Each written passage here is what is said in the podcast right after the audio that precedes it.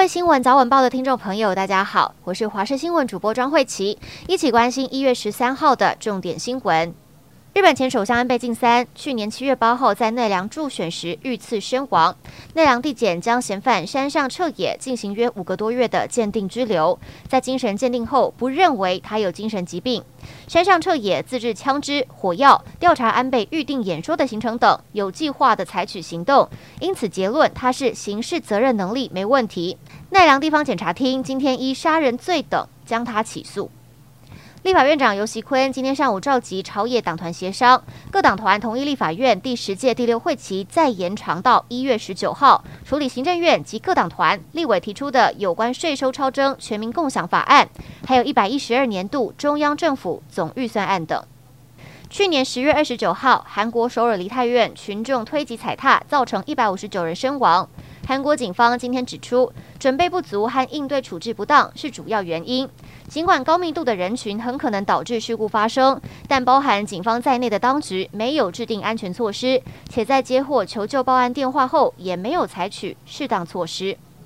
台南地检侦办台南市议会正副议长涉贿选案，先前向法院声押台南市议员李文俊未获准，经补强证据提起抗告成功。台南地院今天开庭裁定羁押禁见，成为全案被羁押的第六人。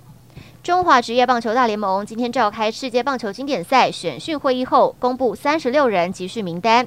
旅外选手张玉成、王柏荣等八人，中职各队选手二十八人，以乐天桃园队及中信兄弟队球员最多。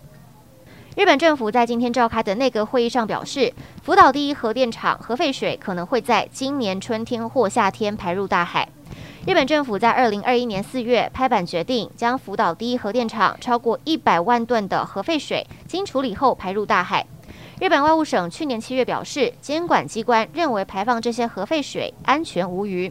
韩国及中国等国家已表达关切，台湾也密切关注。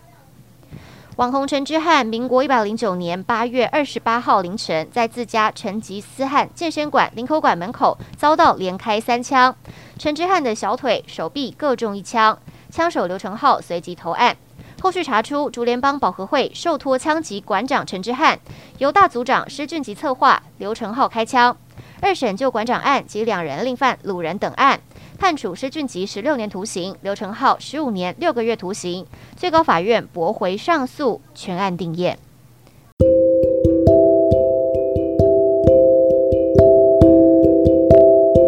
以上就是这节新闻内容，非常感谢您的收听，我们下次再会。